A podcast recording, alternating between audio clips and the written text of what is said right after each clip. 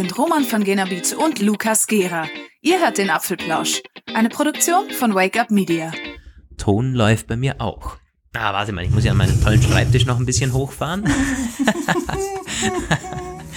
Ey, ja. lach, lach, mich da nicht aus. Könnten wir eigentlich gleich, gleich schon reinschneiden, dann brauchen wir kein flapsiges Einsteigerthema. Niemals, ich würde doch nicht, nein, nein. ähm, ja. Läuft bei dir? Ja. Ja. Hallo und herzlich willkommen zum Apfelplausch Nummer 43? Ja, 43, ich sehe es hier. Apfel, Apfelplausch 43. Ich bin wieder zu Hause. Ich bin nicht mehr in Leinefelde, wie es so schön geheißen hat, im Eichsfeld, glaube ich, nähe Erfurt.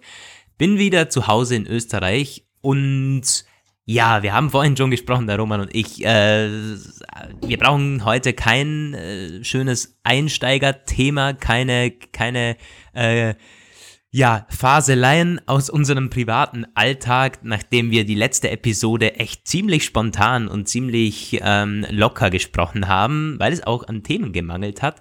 Diese Woche doch sehr, sehr spannend, was auf uns zukam. Ähm, ja, wir haben endlich Einleitungen zur weltweiten Entwicklerkonferenz zum Beispiel. Unser erstes Einladung. Thema. Einladungen. Äh, Einladungen, Einleitungen. Ich bin jetzt voll auf, auf dem Einleitungstrip. ja, ja. Ja, Einladungen. Apple hat eingeladen, leider nicht uns, aber mal die Presse. Wir haben offizielle WWDC-Einladungen bekommen. Und ja, dann auch gleich vor wenigen Stunden ein ziemlich spannendes Gerücht. Damit wollen wir mal starten. Roman, du kannst uns vielleicht gleich mal mehr sagen. Du hast den Artikel verfasst. Ja, es geht um MacBooks und das ist eigentlich eine recht spannende Sache. Es ist keine hundertprozentige äh, Information. Es ist nur so eine Ableitung, die man da machen kann, aber mal der Reihe nach. Es gab ja lange diese Hoffnung, dass wir ein MacBook Pro oder ein neues MacBook überhaupt, irgendein neues MacBook zur WWDC schon sehen werden. Da ähm, war dann über das Retina MacBook die Re gesprochen worden, dieses 13 Zoll Retina MacBook, das so günstig sein soll und das neue Einsteigermodell werden könnte. Dann wurde dieses, ähm, diese Hoffnung kürzlich wieder gedämpft und ein bisschen zerschlagen. Es hieß dann, Apple hat äh, Probleme mit bestimmten Komponenten wie dem Prozessor, der Integration. Deswegen wäre man nicht rechtzeitig fertig zur äh, WWDC. Dieses dieses berühmte Apple-Leiden, Produkte einfach nicht fertig zu bringen. Es hat anscheinend auch hier zugeschlagen. Jetzt aber gibt es diese neue Entwicklung seit äh, ein paar Stunden. Das betrifft den Apple Online Store und da ähm, sind bestimmte Modelle nicht mehr sofort lieferbar. Und das ist immer ganz interessant, da ähm, ist dann immer die große Kaffeesatzleserei. Ist es nur ein zufälliger Engpass, ein logistisches Problem, kann ja immer sein, oder irgendwas hat es damit was auf sich. Konkret sind es nicht alle Modelle, es sind auch eher ältere Modelle. Es sind zum Beispiel ähm, unbestimmte Varianten mit dem Core i7-Prozessor, der ähm, das, also Spannend daran ist die Koinzidenz, dass ähm, die Lieferung nach dem 4. Juni erfolgen soll, wenn man das jetzt bestellt. Übrigens, äh, zumindest Stand jetzt, nur im amerikanischen Apple Online Stores das zu sehen. Müsst ihr also nicht äh, versuchen, beziehungsweise könnt ihr schon versuchen, vielleicht äh, tauchen diese, diese Effekte ja über die Zeit auch hier auf in unseren Online Stores, aber bis jetzt ist das eben nicht so. Und ähm, ja, wenn eine Lieferung nach dem 4. Juni, wo die WWDC startet, erfolgen soll, das ist natürlich, da muss man zumindest kurz drüber nachdenken, ob das irgendwas zu bedeuten hat.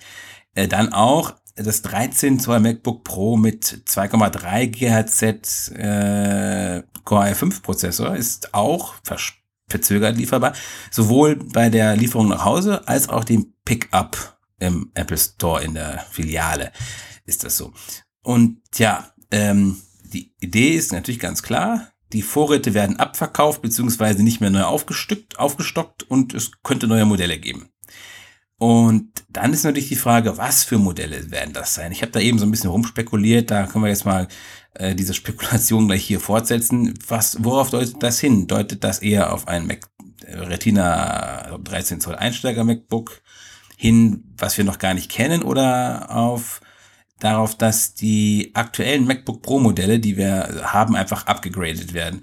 Und ich finde letztere Variante relativ äh, plausibel, nämlich dass das neue MacBook im September vorgestellt wird, eine neue Geräte, also eine neue MacBook-Kategorie quasi dann begründet und ähm, wir jetzt einfach ein MacBook Refresh sehen. MacBook Pros mit aktuellen Intel CPUs vielleicht auch endlich 32 GB Speicher, Arbeitsspeicher da.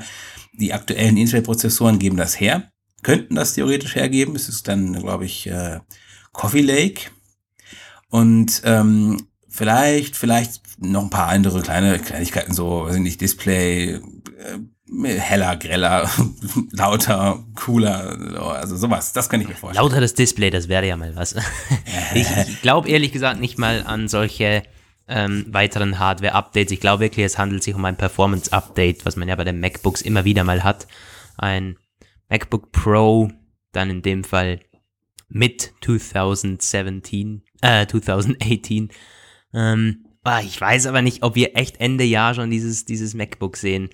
Es ist ein 13 Zoller Retina, ähm, steht irgendwo im Raum. Hat es öfters Gerüchte gegeben und immer wieder mal Berichte, ja, Apple arbeitet daran, ist sehr, sehr still geworden in letzter Zeit, allgemein um die WWDC, unglaublich still. Haben keinerlei äh, Gerüchte, sehr wenige Spekulationen über die Software und noch weniger jetzt über Hardware, was eigentlich ziemlich schade ist. Ähm, ja, ich glaube, da sind wir uns einiges, wird eher auf ein Performance-Update, wenn dann, hinauslaufen, aber das ist recht wahrscheinlich, weil das MacBooks nicht lieferbar sind, ist, äh, kommt doch recht selten vor. Also die, die Nachfrage da, es gibt jetzt nicht solche Bumps. Wäre ein ziemlicher Zufall, dass die MacBooks jetzt gerade ausgegangen sind quasi. Ja, und ich ernsthaft, also das habe ich ja schon öfter gesagt, ne? Also ähm, ich lächze ja geradezu danach. Ich, ähm, ich, pff, ja. Wobei übrigens, äh, ich, ich will gar nicht ähm, ausschließen, dass es irgendwelche Updates der Spezifikationen geben könnte. Zum Beispiel gab es bei dem, da kommen wir später gleich noch zu, aber gab es bei dem 2017er MacBook Pro ein geringfügiges Update der Butterfly-Tastatur. Kaum merkbar, aber äh, langlebigkeitstechnisch eben dann doch merkbar. Und ich glaube, sie haben noch auch wieder was mit dem Lautsprecher oder sowas gesagt. Ne? Irgendwas war doch noch. Also die hatten da nicht nur die Prozessoren verstärkt beim letzten MacBook Pro Update. Ähm, also von daher so kleine Überraschungen, die halte ich für durchaus möglich. Und vor allem die Tastatur, die hätte es wirklich nötig. Da kommen wir später noch zu. Ja, genau. Also ein kleiner Vorgriff auf unser. Aber mein, also das können wir gleich aufgreifen. Die Tastatur, also hm, ich finde nicht, dass dies so unbedingt nötig hätte. Klar, wir haben, also die bekannten Probleme, ja, die gibt es, aber so von der, von der Haptik her, wie sie, also wenn sie funktioniert, finde ich sie sehr, sehr, sehr cool. Also muss ich, muss ich sagen, ich komme sehr gut damit zurecht.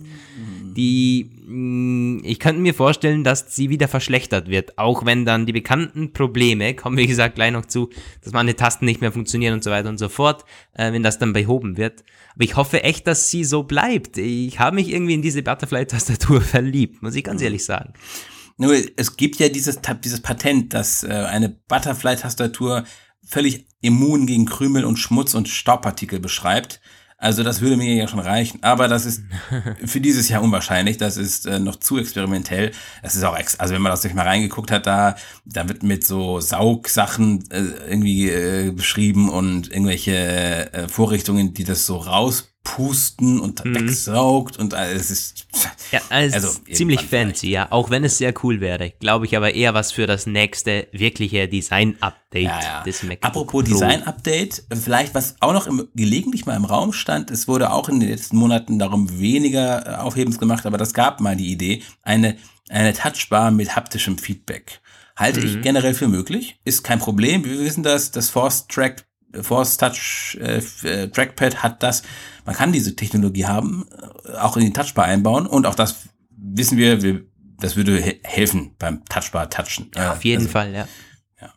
Hm, stimmt. Allgemein auch, ich hoffe so, dass die Touchbar einen Fokus auf der WWDC bekommt. Ähm, sei das jetzt unter der, der macOS-Vorstellung oder wenn sie da irgendwas mit dem MacBook Pro vor, ähm, präsentieren, die Touchbar hätte es so nötig, weil das Potenzial enorm ist, was man da machen könnte. Wir haben ja schon mal drüber gesprochen vor einigen Episoden. Ähm, ich hätte sehr, sehr gerne das Dock zum Beispiel auf dieser, auf dieser blöden Touchbar. Oder ja, ja. Eine, eine zweite Touchbar obendrauf oder so, haben wir alles schon mal besprochen. Ja, genau, genau. also wie gesagt, die Touchbar, die hätte es dringend nötig. Ja, äh, Touchbar sowieso. Ich habe hier gerade meine, es ist ein ganz spannendes Ding. Ich, ich saß da letztens unterm Baum am Arbeiten und äh, plötzlich die ganze fielen mir so Sachen auf den Kopf und auf meine Tastatur und es war, waren so Kack-Pollen-Dinger irgendwie von dem Baum. Und die hängen jetzt alle bei mir in der Touchbar drin. Und auf der Tastatur auch. Ich warte nur noch drauf, dass eine Taste nicht mehr klappt und ich dann schon wieder mein MacBook tauschen muss. Ich, ich glaube, dann äh, laufe ich Kettensägen schwingend durch den Apple Store, wenn das passiert. Ach du Schande. Äh, ja, also ähm, widerstandsfähigere Touchbar und Tastatur wäre auf jeden Fall wichtig. Mhm. Ähm, abseits zur Hardware, ah ja, eine Sache mit der Hardware. Es wurde darüber geredet. Es gibt ja noch eine Sache, auf die wir warten. Einige haben es schon abgeschrieben, aber da war doch noch diese Sache mit der AirPower Ladematte. Ich glaube, du hättest das eventuell dir auch zumindest angeguckt. Die Sache, wo man AirPods und äh, Apple Watch gleichzeitig aufladen kann und zwar drahtlos. Genau. Die, die haben wir noch zu kriegen. Ja, Irgendwie. ja, ja. Übrigens ganz, ganz schräg. Ich war hm, vor eineinhalb Wochen, zwei Wochen beim Premium Reseller bei mir um die Ecke, also quasi die inoffiziellen Apple Stores. Und dann habe ich so gefragt, ja, wie sieht's denn aus mit dieser AirPower Ladematte? Und klar, ich ging jetzt nicht davon aus, dass mir denn das Release-Datum sagt, das weiß die selber nicht, aber die hat tatsächlich allen Ernstes gemeint, das Teil sei in, in den USA erhältlich und es könne sich nur noch um Wochen handeln, bis es bei uns auf den Markt kommt, sage ich zu ihr. Aber es mm, ist nicht in den USA. Nee, eben, ja, eben. Also, also ich habe zu ihr gesagt, nein, das ist es nicht. Das weiß ich, aber es würde ja. mich eben interessieren, ob es einen, ob es einen zeitgleichen Start gibt und so weiter und so fort. Ja, die war sich da ziemlich sicher, dass es in den USA schon gibt. Also ganz ehrlich, ich habe mir auch gedacht. Ja. ja, deswegen sind sie auch nur inoffizielle Apple Service Provider. Ja. Also da wäre auf jeden Fall Apple langsam mal dann dabei zu liefern. Ich brauche das zwar nicht, aber es ist einfach, einfach ich meine, wann wurde das angekündigt zum Her Herbst-Event, ne? Das äh, AirPower-Teil. Ja. Jo, ja. also bald ist wieder Herbst. Ich meine, ernsthaft, ne? Das, wenn jetzt im Herbst, in diesem Herbst neue Produkte angekündigt werden, abseits der iPhones, die sie ja irgendwie liefern müssen, was ist das? Können wir dann darauf äh, warten, dass die dann, weiß nicht, 2019 irgendwann kommen oder so? Hoffentlich nicht, hoffentlich nicht. Ja, die uh, und die AirPods, die, die, das Case sollte ja auch noch kommen. Ja, die stimmt. AirPods Case. Oder? Das wird dann wohl zur gleichen Zeit kommen, denke ich. Ja, auf jeden Fall. Case, das, das glaube ich auch, ja. Weil es ist so eine Art, mh, hm, ich glaube, das ist eine Voraussetzung für die ja. AirPower-Ladematte. Und ich vermute auch, dass es ähm, der Grund ist, warum die immer noch verzögert ist. Dass die, also die, diese, dieses Case bei den AirPods, ich glaube, das äh, ist irgendwie so ein Dorn im Auge für Apple. Irgendwas läuft da nicht. Ich glaube ja, eher, dass es ja. quasi so der. Und ohne dieses Case macht AirPower keinen Sinn. Warum auch? Warum ja. sollte man sich das kaufen? Ähm, ja. Tja. Ja, äh, lassen wir dieses leidige Hardware-Thema mal zur Seite. Ich glaube, da treibt nur wieder meinen Blutdruck. Ähm, Software, da soll jetzt zumindest diese ganze Baustellenleidigkeit eingegrenzt werden. Wir kennen das alles, äh, iOS 12 Performance Update und so. Das werden wir auf jeden Fall sehen. Also, ich meine, auf jeden Fall. Und äh, wir haben da schon, wir haben iOS 12 äh, Wunschlisten so ein bisschen durchgegangen. Wir haben äh, jetzt auch wieder ein neues äh, Konzept gesehen. Wir werden nochmal eine WWDC äh, Pre äh, Preview Special Edition versuchen an den Start zu bringen, wo wir das alles nochmal zusammenfassen. So oder so kann man sagen, dieser ganze Software-Kanon kommt. Ich frage mich gerade, ähm, ist eigentlich, das weißt du wahrscheinlich auch nicht, ne? Wir hätten mal recherchieren müssen, Swift ähm, da war ja auch immer WWDC-Thema, weil es ja auch Developer-Kram ist. Äh, Gibt es wohl eine neue Swift-Hauptversion zur WWDC oder war da letztens schon was? Irgendwie, die haben immer wieder mal so kleine, so kleine Sub-Version-Steps gemacht bei Swift. Aber das ja, wäre kann ich dir keine Details nennen jetzt. Ja, also nee. ja, da würde ich zumindest auch drauf achten. Finde ich immer ganz interessant, wie sich das weiterentwickelt. Ja, ja. definitiv. Äh, noch spannender eben, was es an Software dann geben wird. Aber Roman hat schon gesagt, wir werden hoffentlich nächste Woche mit einer WWDC Special Apfelplausch-Ausgabe am Start sein. Bisschen die Gerüchte zusammenfassen, die aber wie gesagt unglaublich dürr sind. Wir haben einfach nichts Handfestes. Umso spekulativer wird diese Ausgabe natürlich sein mit unseren Wünschen. Ähm, ja, ganz kurz anschneiden, äh, tun wir es jetzt hier trotzdem hast es ja schon gesagt, iOS, ähm, bei iOS und macOS soll ja der Fokus auf Performance sein, etwas weniger Features, etwas weniger neues Schnickschnack-Zeug und ja. umso spannender wird dann halt WatchOS und tvOS sein.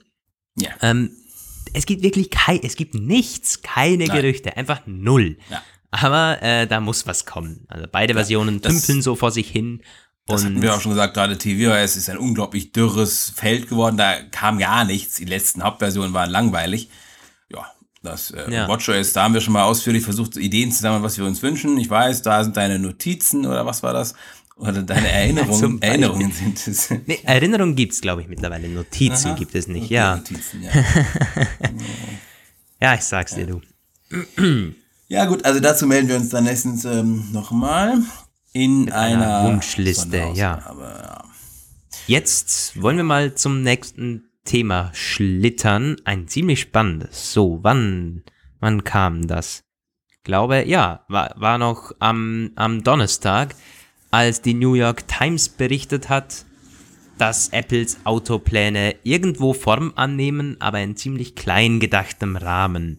So, was ist passiert, beziehungsweise äh, was hat die New York Times erfahren? Irgendwie fünf Leute, die mit dem Matter wahnsinnig gut vertraut sind, aber natürlich nichts sagen dürfen, wie das halt immer so ist. Die haben erfahren, dass Apple mit Volkswagen zusammenarbeitet. Und zwar möchte man den T6 Transport Van von Volkswagen mit Software, mit autonomer Software ausstatten und ein selbstfahrendes Shuttle damit irgendwo an den Start bringen, zusammen mit Volkswagen. Volkswagen, also die ganze Auto-Hardware-Sache, das überlässt man schön denen, das können die sehr gut wohl. Und ich glaube, daran ist kein Zweifel, dass sie das gut machen. Ähm, ja, ähm, jetzt mal abgesehen von dem Dieselmotor. Ähm, und Apple soll die Software dazu liefern. Finde ich irgendwie, Ja, also es, aber- es, es kam ein bisschen out of the blue. Es Ja, ist so, es sollte, sollte vor allen Dingen für, für die Apple-Mitarbeiter sein. Ähm, so äh, steht das da drin, sehr, sehr, äh, es ist nicht wahnsinnig konkret, aber angeblich möchte man damit ein Shuttle für die Apple-Mitarbeiter, das so selber herumfährt, konzipieren.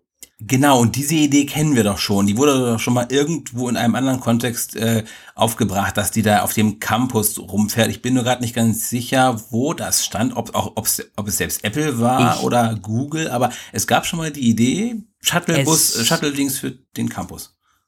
Ja, ich glaube, äh, also zum einen, es kam, glaube ich, nicht von Apple und zum anderen ist dieses autonome, ja, diese, die, diese, diesen diese autonomen Systeme für, äh, für in konzerninterne Zwecke, das ist nicht wirklich neu. Ich glaube sogar, dass Tim Cook das mal in einem Conference Call erwähnt hat. Ja. Als man irgendwo so gesagt hat, ja, wann kommt dann das Apple-Auto so quasi? Und er hat gesagt, es muss nicht gleich ein Auto sein, sondern ähm, es können auch autonome Systeme oder so irgendwo, also er hat das da relativiert dazu mal schon mit autonomen Systemen und darauf läuft es wohl hinaus. Apple arbeitet an ja, autonomen Fahrzeugen für in, konzerninterne Zwecke. Also es, äh, Ja. der Artikel sagt es nicht, ja, wir in ein, zwei Jahren können wir Volkswagen-Autos mit Apple-Software kaufen, die selber herumfahren. Ja, das wohl eher nicht.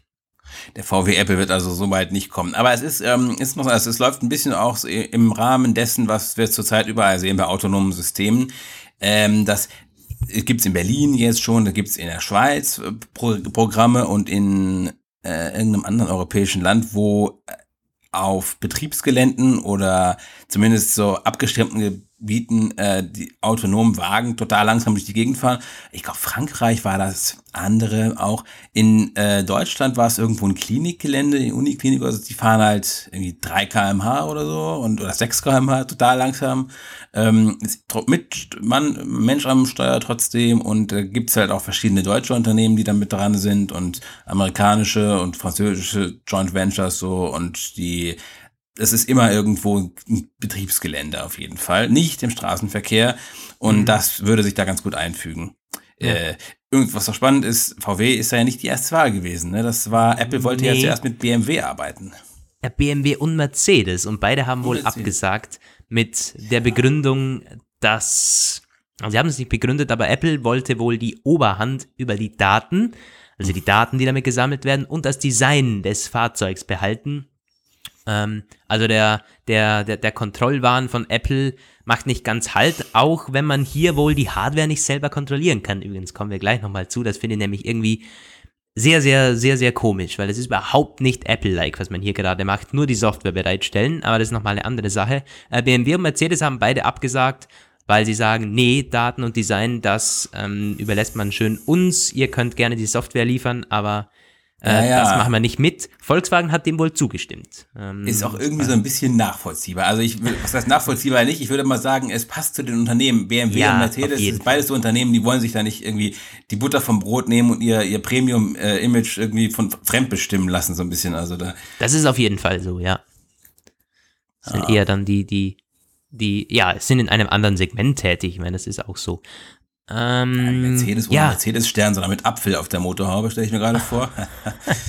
oh, das hätten sie nicht mitgemacht. Ganz, ganz ehrlich, ich, ich aber ich finde die, die Vorstellung, ein, ein, ein Volkswagen mit, mit Apple-Software, also ganz ehrlich, ich, ich kann es mir nicht, ich mir nicht vorstellen. Und es ah. ist so Apple-untypisch. Es ist nicht ähm, alles aus einer Hand, nicht Hardware- und Softwarekontrolle. Nein, nur Software. Und ja. Aber es ist gar komisch. nicht, es, es, es gibt komisch. Präzedenzfälle dafür. Sie haben zum Beispiel mal in den 90ern Mac OS für äh, PCs lizenziert für ja. ganz viele Jahre. Also ja, es ist, wenn man weiter das ist so, aber du weißt, was in den 90er passiert ist mit Apple. ja. Also ich glaube, dass man, äh, also diese, dieses ähm, Hardware- und Software-Ding, das ist dann sehr, sehr vorangetrieben nochmals in den 2000er gekommen, als Steve Jobs das halt voll, ja. äh, also wirklich in die DNA quasi ge ja, gemeißelt ja, hat, wie das Tim Cook sagen würde. Ich persönlich würde vermuten, dass das auch gar nicht dazu dient, den großen Wurf zu machen. Ich glaube eigentlich wirklich sehr daran, dass das hier ein Testballon ist, um zu gucken, das machen die, weil das, das ist dasselbe, was diese ganzen anderen Projekte mit ihren, auch diese ähm, autonomen Systeme, von denen ich eben sprach, das sind alles Busse, so, äh, so, so Minibusse eben auch für sechs bis acht Personen oder so. Und da geht es nicht darum, wirklich Sachen zu produzieren, die für den Praxiseinsatz, die Leute da die ganze Zeit mit ihren äh, Shuttlebussen durch die Gegend zu fahren. Das ist vielleicht ein netter, nettes Gimmick für die Mitarbeiter, aber ich glaube, es geht einfach darum, Erfahrungswerte zu sammeln, wie die Dinger sich schlagen. Und es ist wahrscheinlich nur ein Work in Progress. Das wird dann eine Weile weiterentwickelt. Und wenn man irgendwann dann äh, sich ein Bild machen kann, dann kann man sagen, okay, wir treiben das weiter. Wir können uns vorstellen, dass zum Beispiel auch durch eine durch eine Wohnsiedlung fahren zu lassen als ähm, es gibt da so Konzepte auch für abgelegenere Wohngebiete, dass man sagt, das ist ein, ein, ein, eine Ergänzung zum öffentlichen Nahverkehr so, äh, langsam fahrender Personenbus. Ähm, und kein Unternehmen und ich glaube auch Apple hat da diesen Weg so eingeschlagen, kann sich den ganz großen Wurf, den Sprung äh, zum autonomen Auto vorstellen. Und dann macht man also Test-Stages mit äh, solchen Geschichten wie diesem äh, Mitarbeiter-Shuttle. Mhm. Und dann, wenn man eh weiß, das wird kein fertiges Dauerprodukt, kann man das auch so machen mit dieser Software-anteiligen Sache. Ja. ja, das stimmt schon. Oder es ist quasi, oder sie meinen es wirklich ernst mit diesem, mit, mit diesem Shuttle und dass man das vielleicht sogar noch ausbaut in Fabriken oder so dann eingesetzt wird, wo die, keine Ahnung, vielleicht die, die Mitarbeiter dann in China herumgefahren werden oder sogar irgendwelche äh, Bauteile herumgefahren werden, alles völlig autonom, man spart da Mitarbeiter uh. ein und so weiter und so fort.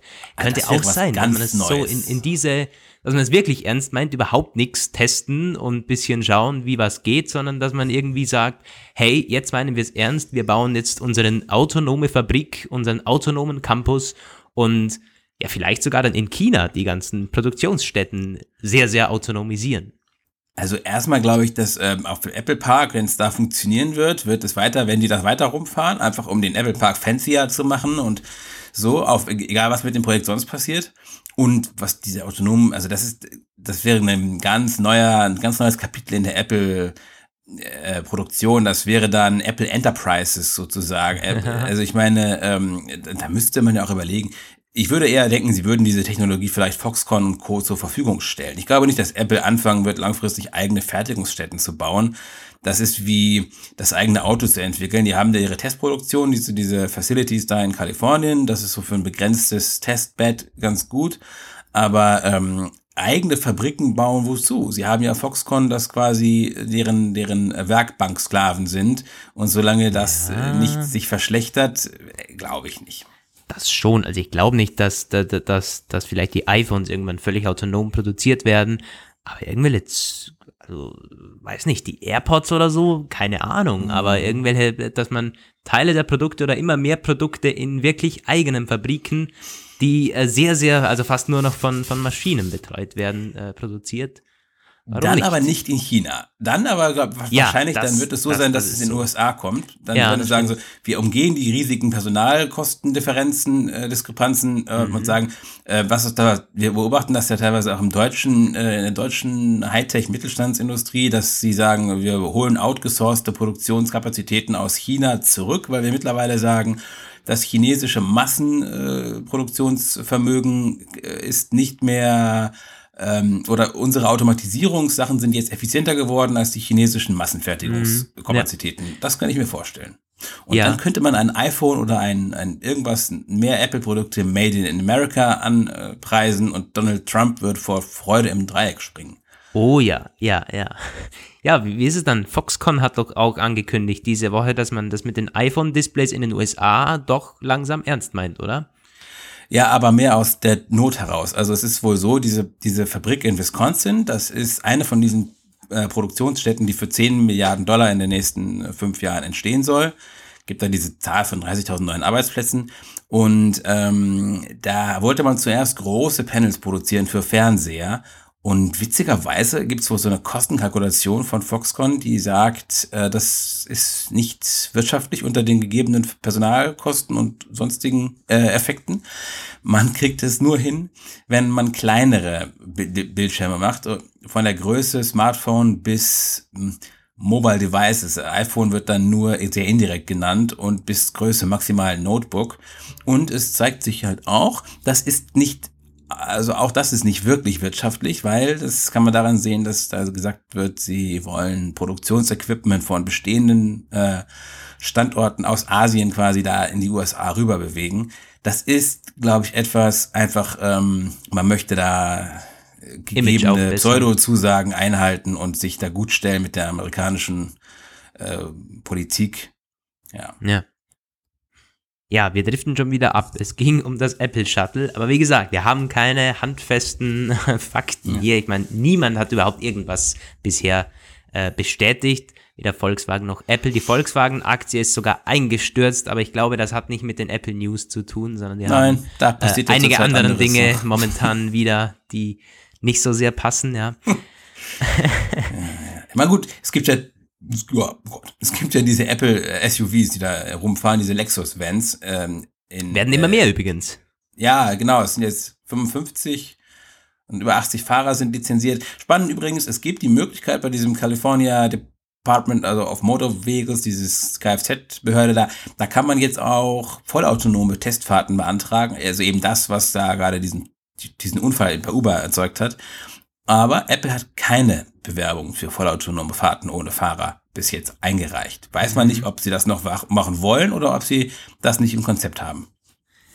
Ja, dieses Apple-Auto-Thema. Es ist wirklich vom, also ich weiß noch, äh, einer der ersten Apfelplausch, es war der zweite oder der dritte, da kam dieses Apple, Apple-Thema nochmal, so- äh, dieses Apple-Auto-Thema nochmal voll auf. Wir haben wirklich über ein echtes Auto von Apple gesprochen. Davon sind wir sehr, sehr weit entfernt mittlerweile. Es ist, ich glaube, Ja. also, ich weiß nicht, wie ist mit dir? Glaubst du noch an sowas, dass Apple tatsächlich an sowas arbeitet? Ich meine, man hat ja in Firmen investiert, man hat unglaubliche Teams anscheinend angeheuert, die mittlerweile wieder, wieder verfallen entlassen. sind, aber man hat schon äh, die Bemühungen anfangs gemacht, die man nicht nur macht, um ein bisschen zu schauen, wie es in diesem Bereich momentan so aussieht. Ich würde sagen, sie hatten es definitiv vor. Sie hatten zumindest vor, es auszuprobieren, wie lange, wie gut das anläuft. Sie haben es probiert. Da kam dieses Projekt Titan, lief gut an. Wir hatten äh, darüber auch berichtet. Immer mehr Leute wurden eingestellt. Spitzenkönner aus verschiedenen äh, Firmen und auch mehreren Branchen wurden geholt. Und dann gab es immer mehr Probleme, Verzögerungen, Deadlines und dann irgendwann auch persönliche Probleme in diesen Teams. Die haben sich nicht mehr verstanden. Da gab es irgendwie auch Führungsstreitigkeiten darum, dann haben sie das Ganze wieder, äh, wie du sagtest, verfallen lassen. Und nein, ich glaube in den nächsten Jahren auf keinen Fall. Es wird also, was irgendwann mal sein wird, kann sein. Also ich äh, kann mir das in 10, 20 Jahren vorstellen, wenn es Apple da noch gibt. Dann gibt's aber vielleicht bis dahin auch ganz andere Fahrzeuglösungen als heute. Aber nein, in den ersten Jahren, ich glaube, wenn man sagt, bis fünf Jahre in die Zukunft traue ich mich zu sagen, bin ich mir ziemlich sicher, dass es kein Auto von Apple geben wird.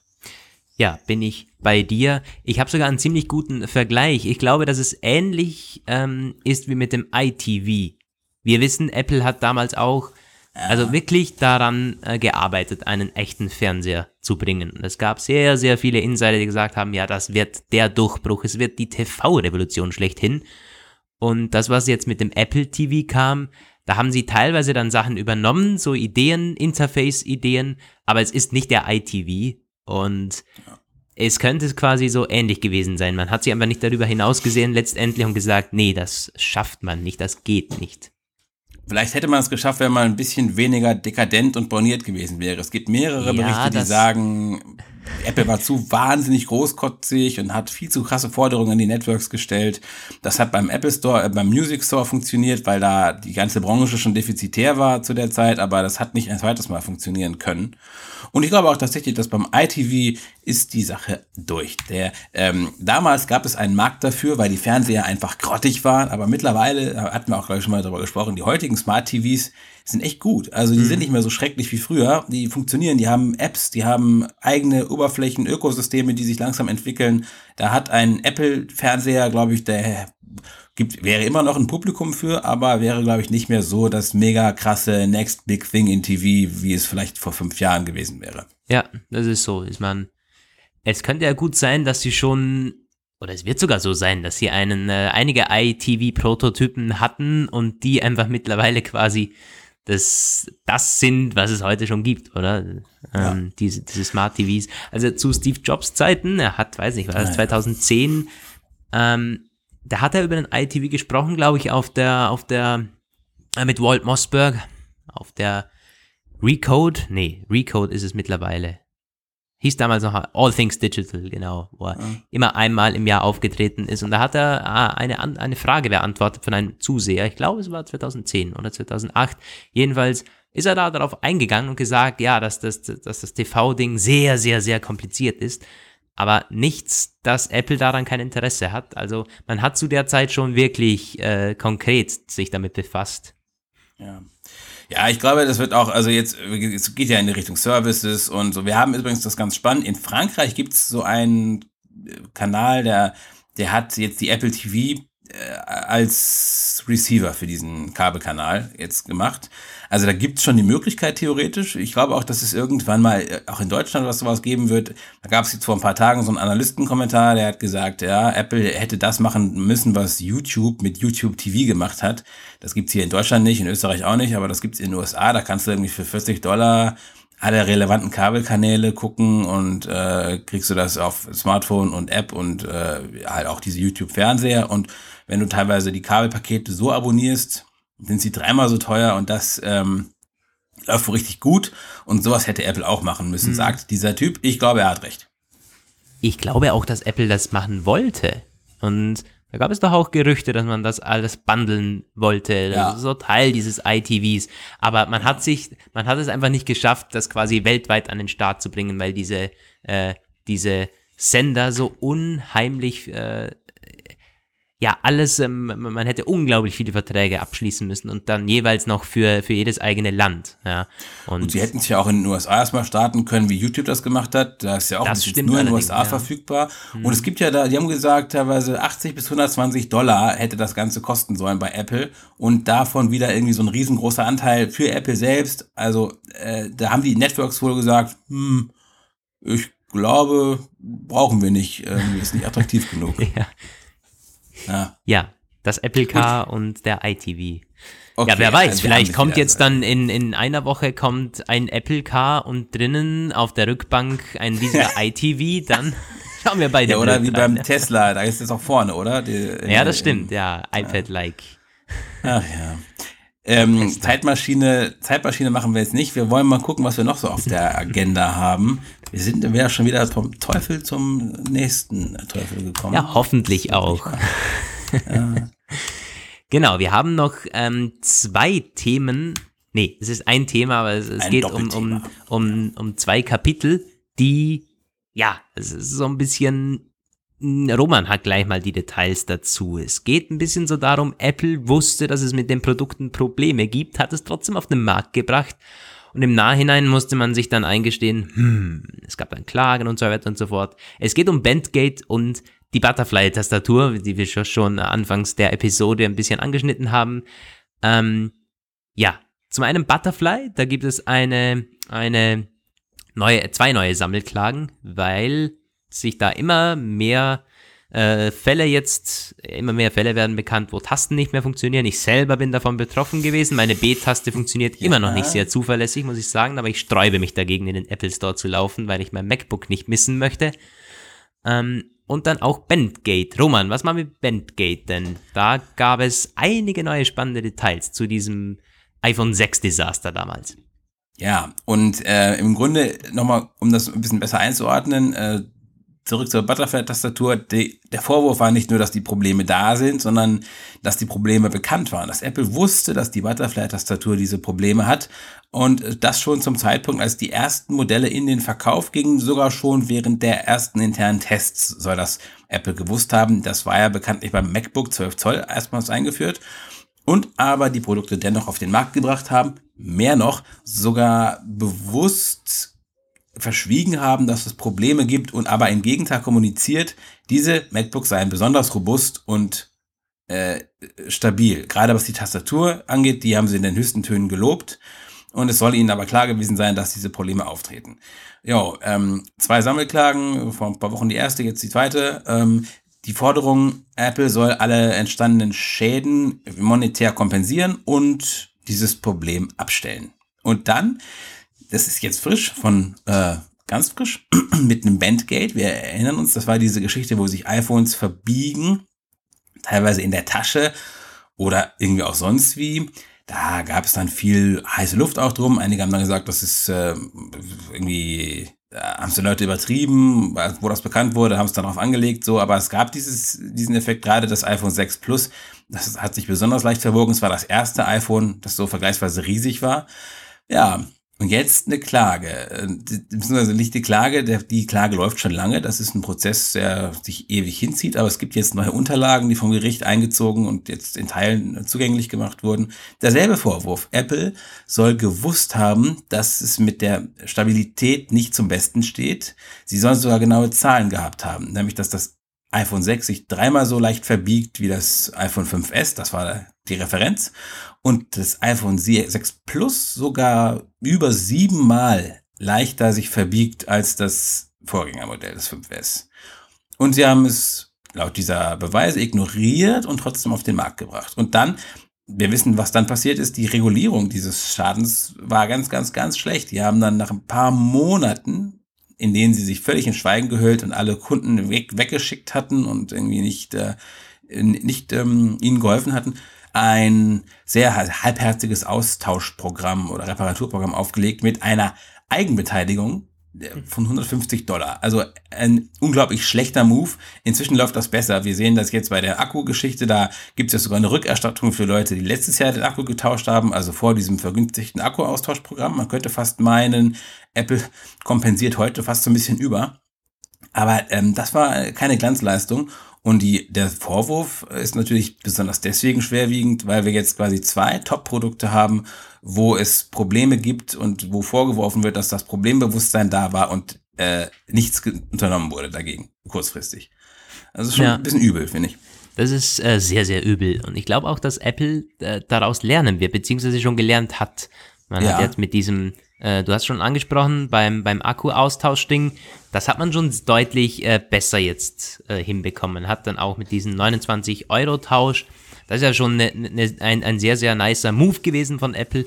Und jetzt, obwohl es sehr komisch ist, dass es erst jetzt passiert, dass man es rückvergütet, ähm, auch wieder, ja, durchaus zuvorkommen. Ähm, was ich noch sagen wollte, beim damals 2014, diese Bandgate-Geschichte, also Apple hat das gewusst, ja, ähm, natürlich spannend, aber es wundert mich nicht, dass man das wirklich so dann dermaßen, weil Apple war damals so unter Zugzwang. Es war also 2014, Ende 2014 erst mit den größeren iPhones zu kommen, war schon eine sehr späte Sache. Also äh, damals, äh, es war eine Frage der Zeit, bis endlich größere iPhones kommen. Es war jedes Jahr das Gerücht da, jetzt gibt es endlich große iPhones. Mit dem iPhone 5 wurde es minimal größer. Und ich glaube nicht, dass man da noch hätte die Zeit oder die Nerven dazu gehabt, nochmals ein neues Design oder nochmals ein, ein neues iPhone zu entwerfen. Und es, es ist für mich so die einzige Erklärung, warum man das ganze Ding dann irgendwie doch auf den Markt gebracht hat. Weil man einfach, man musste die großen iPhones bringen. Eine Not, eine Entscheidung aus der Not heraus, ja, das macht, macht, macht durchaus Sinn, macht die Sache aber eigentlich noch schlimmer. Macht es nicht besser. nee, das ist nicht so. Apple-Anwalt werde ich wohl nicht. Ja, nee, also das, naja. Ja, es ist die Frage, also ich bin, ich bin sehr gespannt, wenn da Urteile gesprochen werden. Diese Verfahren, die ziehen sich jetzt schon seit Jahren hin. Sie können sich auch noch weitere Jahre hinziehen. Jetzt wurden nur die neuen Beweise vorgelegt, die werden jetzt begutachtet, dann werden die verschiedenen Parteien ihre äh, Schlussfolgerungen machen. Also ich rechne da nicht mit einem Urteil innerhalb der nächsten äh, zwei, drei Monate. Ja. Apropos Apple vor Gericht, sehr, sehr frisch gekommen der, der, das letzte Urteil im Fall Apple versus Samsung wollten wir eigentlich gar nicht so ins Detail gehen. Ich wollte es nur mal kurz erwähnen, weil es thematisch gerade passt. Samsung wurde zu einer Schadensersatzsumme von 539 Millionen US-Dollar verdonnert vom, ähm, vom letzten Gericht jetzt und dieses, dieses Urteil wurde am Donnerstag bekannt, über Nacht. Und ja, ich bin jetzt mal sehr gespannt, ob es dann da, dabei bleibt. Ja, wollte gerade sagen, ist es jetzt wirklich vorbei oder gibt es noch irgendeine Möglichkeit? Das amerikanische Recht ist so ja, es, trakt. Meines Wissens gibt es noch Möglichkeiten, aber die Frage ist, ähm, ob Samsung jetzt nicht irgendwann dann einfach einlenkt und sagt, ja, wir bezahlen das, weil es ist ja schon im Leben. Im, es ist ja schon im, es, es ist sehr sehr blöd gelaufen für Samsung, weil der letzte der letzte äh, das letzte Urteil war irgendwas mit 330 Millionen, glaube ich. Und dann gingen die in Berufung und jetzt heißt es, ja. ja, also das ist doch ein bisschen zu wenig. Samsung wollte ja weniger zahlen und ähm, das Gericht hat jetzt entschieden, ja, so 540 Millionen ungefähr. Apple wollte ja. eine Milliarde, aber ja, haben wir im letzten Podcast schon angeschnitten, aber da gibt es jedenfalls jetzt das neueste Urteil. Ich glaube schon, dass es mittler, also langsam, äh, Samsung muss sowieso zahlen, damit müssen sie sich abfinden. Ja. ja. Aber ich würde keinen Kasten Bier drauf verwetten. Äh, Nein, das, das würde ich ist. auch nicht. ja, Apple nur noch vor Gericht. Nur noch ja. vor Gericht, überall. Ja, wir sind eigentlich am Ende mit unseren Themen, die wir uns vorgenommen hatten. Und da ja, wird jetzt am Wochenende auch nicht mehr groß was entwickeln. Wir werden äh, mal gucken, was nächste Woche noch kommt, bevor der, das ist die letzte Woche vor der WWDC, der, der Endspurt. Da gab es ja ähm, in den letzten Jahren immer wieder, also ich weiß noch, beim September-Event war das auch, da gab es ganz kurz vor, also wenige Tage vor dem, äh, vor dem Event noch die großen Überraschungen. Also mit sowas muss man gefasst sein. Ich schätze, da wird wahrscheinlich, ach ja, ich bin ab Donnerstag im Urlaub, da könnt ihr euch dann mit irgendwelchen blitzartig auf sie nichts auftauchenden Monster-Leaks herumschlagen. Das ist ja das Spannende. Ja, aber äh, das ist meistens so tatsächlich. War nicht bei der Apple Watch? Ja, die Apple Watch, das ja. sind doch aus Skizzen aufgetaucht. Wenige Stunden, glaube ich, vor dem ja, Event. Ja, man hat da zwar nichts äh, rauslesen können, weil man gesagt hatte, what the F quasi. Man hat überhaupt nichts. Aber im Nachhinein waren das die, die Schemata der Apple Watch. Und ja, also das können sie sich noch alles Mögliche zusammenbrauen. Ähm, ja, ich bin mal sehr gespannt, was da noch auf uns zukommt. Roman, du bist im Urlaub. Ja, hoffentlich dann zur WWDC wieder da. Oder wie sieht's denn eigentlich, also zur Keynote meine ich. Ja, also es, ich sollte wieder da sein, wenn nicht der totale Verkehrsinfarkt an dem am 4. Juni äh, genau, äh, eingetreten ist. Ja. Bin ich wieder am Start und da werden wir das dann zusammen für euch schaukeln. Ja. Jo, das sollte jetzt aber mal gewesen sein vom Apfelplausch 43. Wie gesagt, die 44. Ausgabe sehr wahrscheinlich ein WWDC. Ähm, ich wollte schon sagen Rückblick. Nee, das noch nicht, Vorblick. aber ein, ein Vorblick, genau. Ein äh, bisschen Gerüchte zusammenfassen nochmal im Detail, obwohl es keine gibt. aber ja, ja. vor allen Dingen unsere Wunschlisten quasi mal so präsentieren. Ja, ich wollte gerade sagen, reiß es wieder raus, nicht?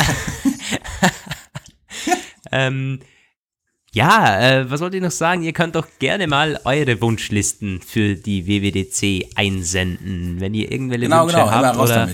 Ähm, irgendwas zur WWDC, das ihr unbedingt sehen wollt. Schreibt uns das doch, lesen wir sehr gerne vor nächstes Mal. Ähm, sei das hardware-technisch, software-technisch, alles mögliche. Wollt ihr doch das Apple Car oder den iTV? Ähm, schreibt uns mal. Apfellike at apfelplausch.de. Nein. Apfelplausch, Apfelplausch at apfellike.de. Komm. Ist es .com? Eher .com, ja. Punkt Jetzt com. sind die Hörer komplett verwirrt. Jetzt, Ja, hast, du sie, ja, jetzt also- hast du sie komplett verwirrt. So sorry. Also Apfellike. Nein. Okay. Eins, zwei, drei, vier. Apfelplausch at apfellike.com. Bitte. Wunderbar. Ah, hat doch geklappt. ja, mit diesen Worten, mit diesen äh, präzisen Worten wollen wir abschließen. Wir wünschen euch ein schönes Wochenende und eine schöne nächste Woche, erfolgreiche nächste Woche. Ähm, ja, hoffentlich bis zum nächsten Mal, wenn es dann um die WWDC nochmal im Detail geht. Tschüss und auf Wiedersehen. Ciao. Auf Wiederhören, verdammt, ich vergesse es jedes Mal. Ist auf Wiedersehen, auf Wiederhören, auf Wiederhören. sonnige Grüße. Ja, sonnige Grüße, ja genau. Ja, bei uns scheint wieder die Sonne, unglaublich heiß. Ich bin im Ja, Auto, auch. im Auto wäre ich fast explodiert vorhin. Immerhin kriegen wir diese blöden Mails nicht mehr. Tödliche Sonnenstrahlen. Ich sterbe vergebens. Ja, dafür werden wir jetzt mit Daten, Datenschutz und äh, Newsletter-E-Mails zugespammt wegen dieser neuen Datenschutzverordnung.